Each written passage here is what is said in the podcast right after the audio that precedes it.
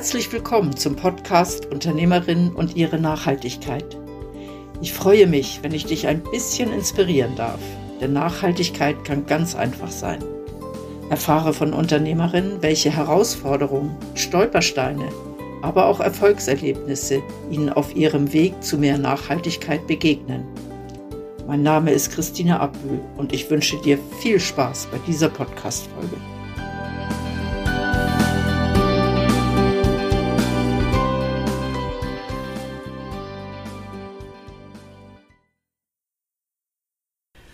Kann ein Unternehmen, das mit Stahl arbeitet, überhaupt nachhaltig sein?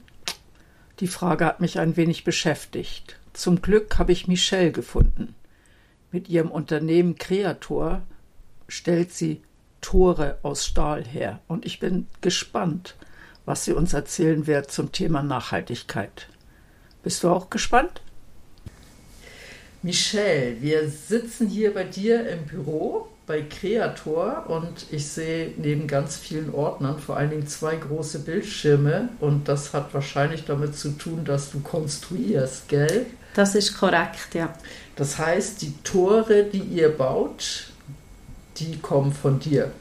Das ist richtig, ja. Wir planen die hier selber planen, konstruieren, von Grund auf aufbauen, ja. Das heißt, ihr macht kundenspezifische Sachen. Ihr seid kein Riesenunternehmen, das Tore in Massenanfertigung macht, sondern klein, aber fein, nehme ich an. Das ist so, ja. Wir sind mittlerweile zwölf Personen, vier Büro, vier Werkstatt, vier Montage, so im Durchschnitt. Wir haben noch etwas Springer.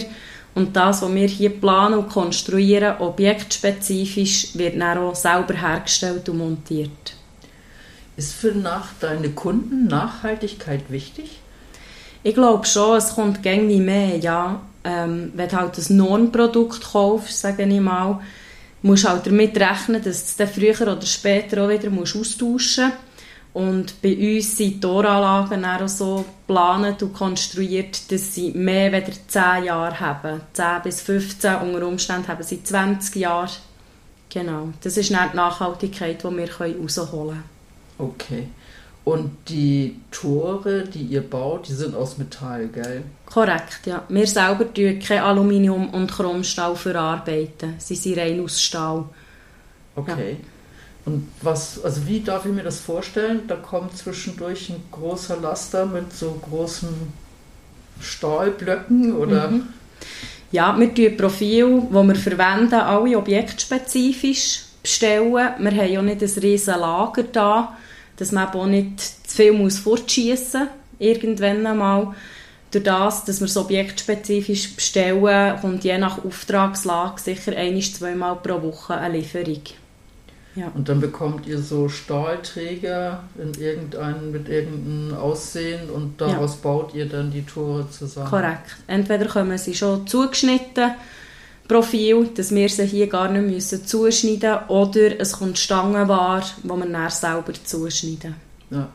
Und deswegen habt ihr auch die Schweißer auf eurer Webseite und die Schweißerinnen. Genau.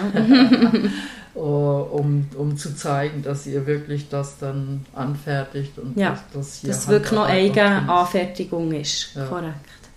Also seid ihr eigentlich eine, auch ein Handwerksbetrieb, oder? Das ist richtig, ja. ja.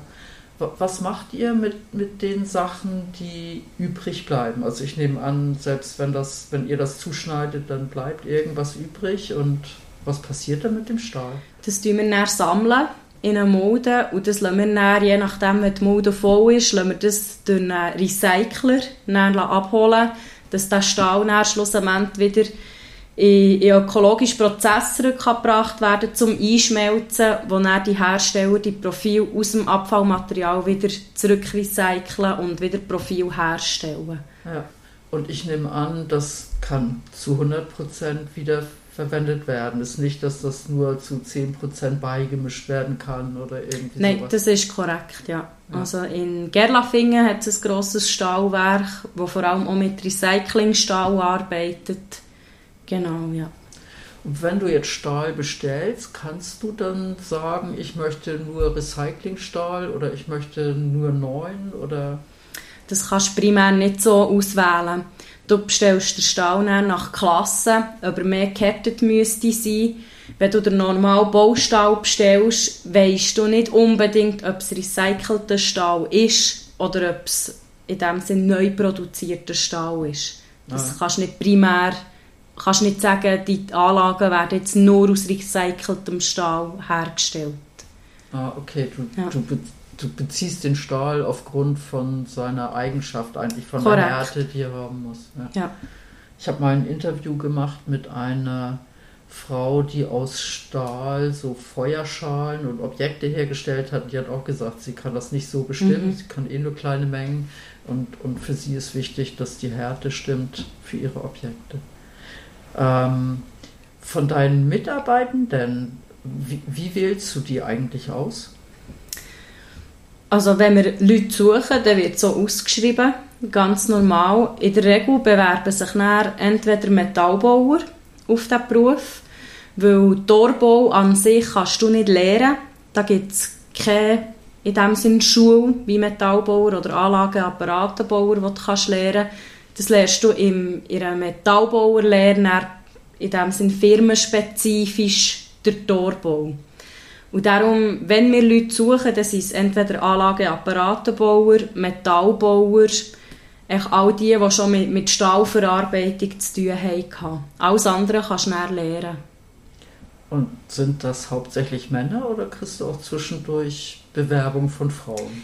Ich persönlich habe noch nie eine Bewerbung von einer Frau bekommen. Bisher waren es ausschließlich Männer. Und als ich dann zumal die Ausbildung gemacht zur Metallbauerin, waren wir schweizweit zwei Frauen. Das hat sich bis jetzt vielleicht anfangen auf drei, vier ausgeweitet, aber es ist schon noch nicht so gang und gäbe, dass sich die Frauen dafür haben, diesen Beruf zu lernen. Außerdem gibt es halt auch sehr viele Möglichkeiten von Bauberufen, die du kannst lernen kannst. Und dass es die Nerven den Metallbau verschlägt, muss ja auch ein bisschen gegeben sein. Ja. ja. Ich habe neulich mit einer Frau ein Interview gemacht, die gesagt hat, einige Unternehmen schaffen das schon, ähm, Frauen reinzuholen in das Unternehmen, aber die Kunst besteht dann darin, sie auch zu halten, weil es reicht eben nicht, dass ich mich attraktiv darstelle, sondern ich muss einiges tun. Ähm, würdest du das schaffen? Frauen hier auszubilden? Also Frauen überhaupt, wenn, wenn sich eine Frau bewerben würde und du würdest sie nehmen, dass die dann auch bleibt. Also ist das Betriebsklima so, dass du sagst, eine Frau fühlt sich auch wohl? Also, das Betriebsklima definitiv, ja es ist halt noch grundsätzlich die Frage, bei mir war es dann auch so, gewesen, ich habe weitergebildet. Ich selber bin ja auch nicht auf dem Grundberuf geblieben. Und da ist die Frage, oder? es ist halt schon ein ruhigerer Ton draussen und es gibt sicher Frauen, die dann noch zwei, drei Jahre drauf bleiben, aber nachher bilden sie sich in der Regel, sagen ich schon auch weiter, ob jetzt das eben für das Büro ist oder vielleicht allgemein eine, eine andere Branche. Ich habe bis jetzt noch keine gelernt kennen, wo er wirklich noch längere Zeit auf dem Beruf ist geblieben. Sie hat das wie ich auch als, als Weiterbildung angeschaut, hat aber auch oder will grundsätzlich zuerst das Handwerk lernen, dass man das versteht und dann weiterfahren. Ah, okay. Das heißt, die wenigen Frauen, die auf dem, die den Beruf lernen, die gehören dann auch gleichzeitig in die Menge rein, die so und so nicht auf dem Beruf bleibt. Egal ja. ob Männchen, Männchen Egal ob Mann oder Frau, ja. ja. Das ist noch interessant. Ähm, was tust du eigentlich für deine Mitarbeitenden, dass die sich nachhaltig verhalten? Also wir schulen sie sicher auch immer wieder. Wir haben ja auch die verschiedenen Moden, ähm, beschafft, dass man das Elektromaterial kann trennen kann, dass man den Stahl, das Holz, wenn man mal Anlagen demontiert, dass man das dann wirklich sauber kann trennen kann. Ähm, Nachhaltigkeit an sich ist ja auch, dass sie dann auch länger bleiben und nicht einfach nur ein, zwei Jahre, bis sie eingearbeitet sind und dann wieder gehen. Und der denke ich, ist so ein bisschen Kunst, ihnen auch die Freiheiten zu lassen sei es jetzt Ferienplanung, wir zum Beispiel haben keine Betriebsferien, das machen wir nicht unter einem Jahr. Wir haben Weihnachten, Neujahr, sicher mal die zwei Wochen, wo man zu hat. Und dann organisieren sie sich untereinander selber mit Stellvertretungen. Organisieren.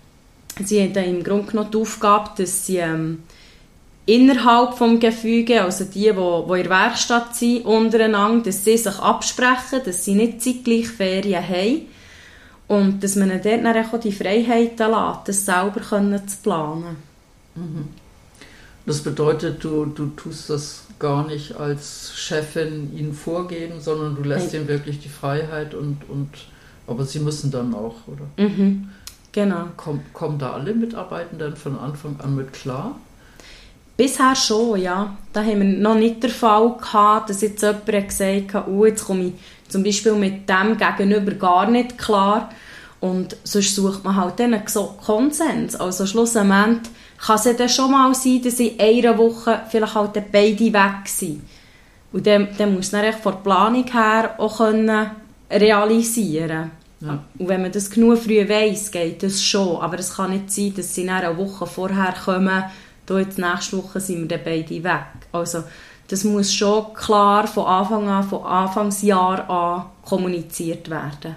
Ah, okay. Jetzt geht was Ferien anbelangt. Dass die ganze Auftragsplanung schon darauf ja. abgestimmt werden kann. Genau. Aber die Auftragsplanung, wann was gemacht wird und so weiter, das machst du eigentlich, ja. oder? Genau. Okay. Das ist dann auch rollend. Je nach Objekt verschiebt sich es vielleicht auch mal, wenn die Baustelle noch nicht nachher ist. Das ist in der Regel eine rollende Planung, ja. Ja. Also das ist ja etwas, was bei den Handwerkern viel ist, dass sie sehr flexibel sein müssen, weil bei den Baustellen eben die Terminpläne meistens nicht so... Kommt gängig mehr, ja. ja. Dass man sich nicht echt fix kann darauf verlassen dass der erste Termin, der kommuniziert ist nach der wirklich am Schluss oder Endtermin ist, ja. ja. Genau. Wie, wie, wie machst du das, dass deine Mitarbeitenden aber deine Anforderungen wo, wo, du sagst, das empfinde ich als nachhaltig, das möchte ich, dass das eingehalten wird, dass das auch passiert. Schulst du die regelmäßig? Ja, in der Regel machen wir es so, dass wenn etwas ansteht, das Thema, weil wir halt so klein sind, da tust du dann im Grunde genommen eine interne Sitzung einberufen, da besprichst du es. Es, werden alle, es wird allen kommuniziert, wie dass man es in Zukunft haben will. Und das wird dann auch am Tag, an diesem Tag schon umgesetzt. Dann. Ja.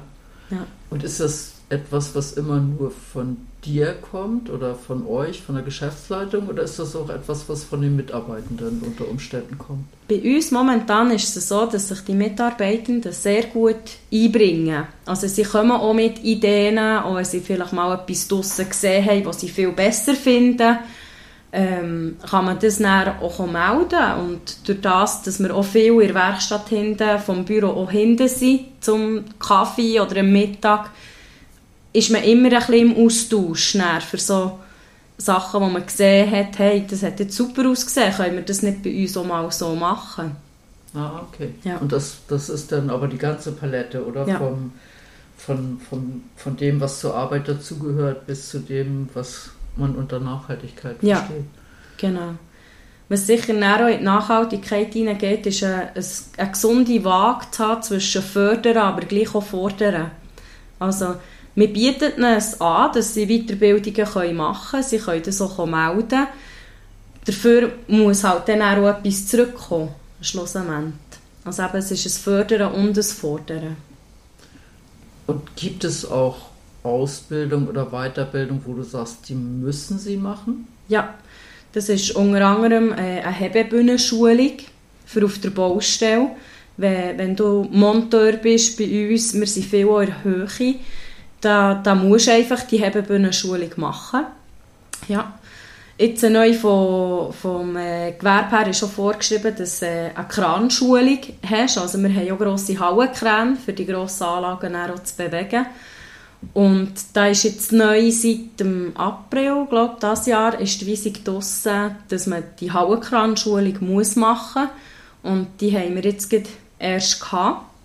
Äh, dass sie alle Mitarbeitenden einen Tag Schulung gehabt. Also, es gibt schon Schulungen, die wo, wo wie vorgegeben sind, die sie wirklich müssen machen Und es gibt Schulungen, wo, wo mehr ein nice to have sind, nach Schlussendlich, wo, wo ich nicht einem Mitarbeiter sage, und du musst jetzt. Das heißt, die, die, sage ich mal so, von Gesetzes wegen vorgeschrieben sind, die müssen sie machen. Und bei den anderen stellst du ihnen das aber frei, dass Korrekt. sie die machen können. Ja. Habt ihr viele, also tust du das nach Schulungstagen bemessen, dass du sagst, so und so viele Tage Schulung darf jemand machen? Oder tust du das mehr so nach, wo steht der Mitarbeitende und, und was kommt in Zukunft auf uns zu? Was brauchen wir? So ein bisschen den Mittelweg finden? Ende März 2. Ja. Also es ist schon ein, in die Zukunft schauen, was brauchst du, wo kannst du allenfalls im Markt noch eine Nische abdecken, wo, wo du dann auch kannst mithelfen Und ähm, jetzt, wir haben neu auch ISO 9001 Zertifizierung. Ähm, und das ist dann auch wieder etwas, wo, wo die wieder auf dem Markt sage jetzt mal, attraktiver, lukrativer macht, dass du ISO-zertifiziert bist. Und das ist jetzt etwas, gewesen, da habe ich sie nicht gefragt. Wollt ihr eine ISO-Zertifizierung? Das ist ganz klar von der Geschäftsleitung her näher Ja, also das ja. ist ja auch viel bei, bei Ausschreibungen, dass bestimmte Stellen sagen, die und die Zertifizierung, wenn du die nicht hast, kannst du bei Ausschreibungen gar nicht mitmachen. Korrekt. So, dann, ja. ja. Ja, ich habe neulich ein Gespräch geführt mit jemand, der so vom, von der Seite Wetter und Wetterdaten kommt, der auch gesagt hat, hey, wir müssen jetzt Zertifizierung machen, weil das kommt immer mehr und sonst mhm. haben wir gar keine Chance. Bringt dir als Betrieb das auch etwas, wenn du so eine ISO-Zertifizierung machst? Also merkst du einen Vorteil, außer dass du bei Ausschreibungen also ich als Betrieb würde schon sagen, ja, dass dir etwas bringt, weil unter Umständen bist du ja auch mal ein bisschen festgefahren in deinen Prozessen, vielleicht manchmal auch ein bisschen ein Gärtchen denken und so kannst du das dann auch wieder aufbrechen, weil du halt echt wirklich mal bewusst über die Prozesse musst Gedanken machen musst, bei einer solchen Zertifizierung. Wo hat man noch Optimierungspotenzial? Also es, es ist nicht nur ein Müssen, so Zertifizierungen. Es kann für einen Betrieb auch eine Chance sein. Aber du musst es wie als Chance sehen, damit es auch eine Chance sein kann, gell? Klar, ja. aber das ist noch bei Filmen so. Ja, das stimmt. Ich sehe gerade, du hast an deiner Wand stehen, die Qualität deiner Gedanken ist das Ergebnis von deinem Ist-Zustand. Mhm. In dem Sinne, wenn du dich weiterentwickeln willst, dann musst du auch deinen dein Zustand eigentlich kontinuierlich weiterentwickeln, oder? Ja, das Gedankengut, ja. Wenn du nur schlecht denkst, über alles in der ganzen Welt, dann ist dein Zustand auch nicht besser. Ja.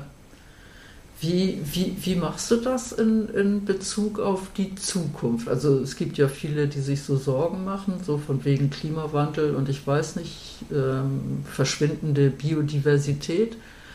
Ähm, tu, tust du dir ein schönes Zukunftsbild kreieren oder tust du auch konkret im, im Betrieb eigentlich etwas machen, wo du sagst, damit tue ich meinen Beitrag auch machen, dass die Zukunft wirklich schön wird? Hm, das ist jetzt noch eine schwierige Frage. Ähm, wie soll ich sagen? Also, grundsätzlich ist ja für die Zukunft Stahl selber, die Herstellung, ist ja nicht eine sehr ökologische Herstellung mit der Energie, mit allem Aufwand, den du brauchst. Handherum kannst du aber ja für die Zukunft auch wirklich robuste Toranlagen bauen. Die musst du dann nicht in kurzer Zeit wieder sanieren und rausnehmen. Und das ist so die Nachhaltigkeit, die wir mit unseren Toranlagen bieten können, dass die wirklich langlebig sind. Klar, der erste Herstellungsprozess, nicht nur beim Stahl, auch beim Schweissen. Wir brauchen überall Energie, dass wir die Anlagen bauen können. Aber schlussendlich haben sie auch länger. Und dann hast du ohne, meiner Meinung nach auch eine gewisse Nachhaltigkeit, die du mit dem Produkt selber kannst bieten kannst. Ja, das heißt, du, über die Langlebigkeit tust du eigentlich eine Nachhaltigkeit schaffen. Ja.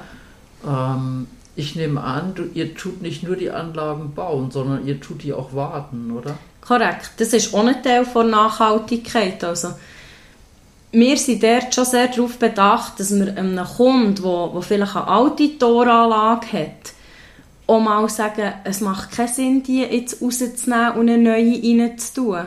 Mach einfach eine saubere Wartung, einen guten Service, allenfalls Lager auswechseln und er läuft die genau gleich lang wieder. Es muss nicht immer gerade ein neues Produkt rein. Und das ist auch Nachhaltigkeit.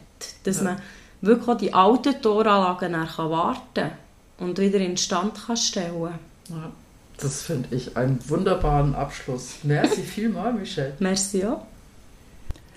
Ein interessanter Einblick war das. Stahl ist nicht per se nachhaltig, aber durch seine Langlebigkeit kann er natürlich zur Nachhaltigkeit beitragen. Und wenn man es dann noch schafft, Tore so zu bauen, dass sie wirklich langlebig sind und repariert werden können, keine schlechte Alternative. Oder? Was meinst du? Vielen Dank, dass du diese Podcast-Folge gehört hast. Bist du auch auf dem Weg zu mehr Nachhaltigkeit? Gerne begleite ich dich oder dein Unternehmen. Ich freue mich, wenn du dich mit mir auf LinkedIn vernetzt. Wenn du magst, hinterlass mir auch gerne eine Bewertung bei Google. Ich hoffe, die heutige Folge hat dir gefallen und du schaltest auch beim nächsten Mal wieder ein, wenn es heißt Unternehmerin und ihre Nachhaltigkeit. Tschüss!